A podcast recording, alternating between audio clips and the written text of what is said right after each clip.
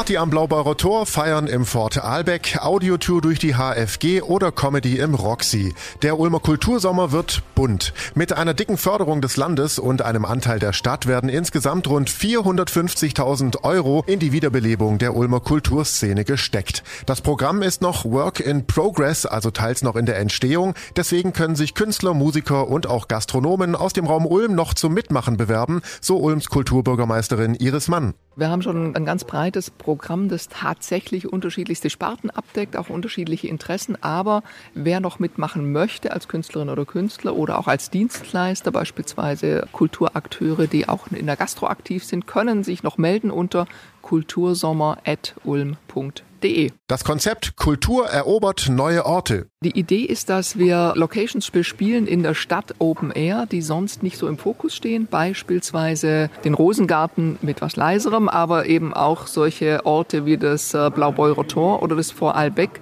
wo die Herausforderung darin besteht, erstmal überhaupt die, für die Infrastruktur vor Ort zu sorgen und zu schauen, wie man diese Orte erlebbar machen kann. Auch der Weinhof oder der Kornhausplatz sollen bespielt werden, zum Beispiel mit tanzenden Autos. Die Location Blaubeurer Tor, das liegt mitten im Blaubeurer Ring, ist dabei besonders spannend für die Stadt. Gerade Blaubeurer Tor interessiert uns eben mit Blick auf die Landesgartenschau 2030 ganz besonders. Das wird ja auch ein Bestandteil des Geländes sein und da wollen wir jetzt natürlich schon austesten, was kann man da machen, was kommt an, wie sind die Rahmenbedingungen und diese Orte so langsam auch ins Bewusstsein der Stadtgesellschaft bringen.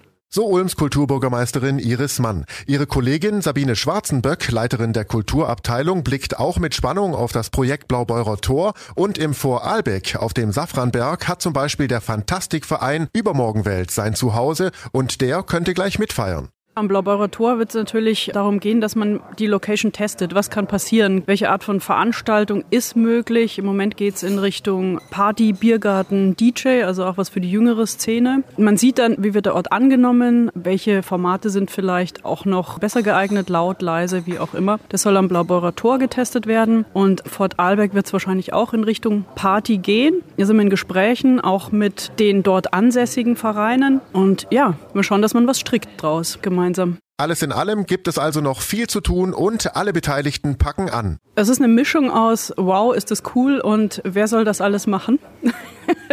Wir haben ja schon super viele in Ulm, was, das macht ja diese Luxussituation aus. Also viele, die sich engagieren, viele, die was machen wollen. Und jetzt muss man einfach gucken, dass wir von städtischer Seite die Rahmenbedingungen schaffen, sprich die Genehmigungen bekommen, um eben diese Locations auch bespielen zu können. Und das ist noch ein ganzer Berg Arbeit. Das bisherige Programm und alle Infos zum Kultursommer 2021 finden Sie auf donau3fm.de. Ich bin Paolo Percoco. Vielen Dank fürs Zuhören. Bis zum nächsten Mal. Donau3fm. Einfach gut informiert.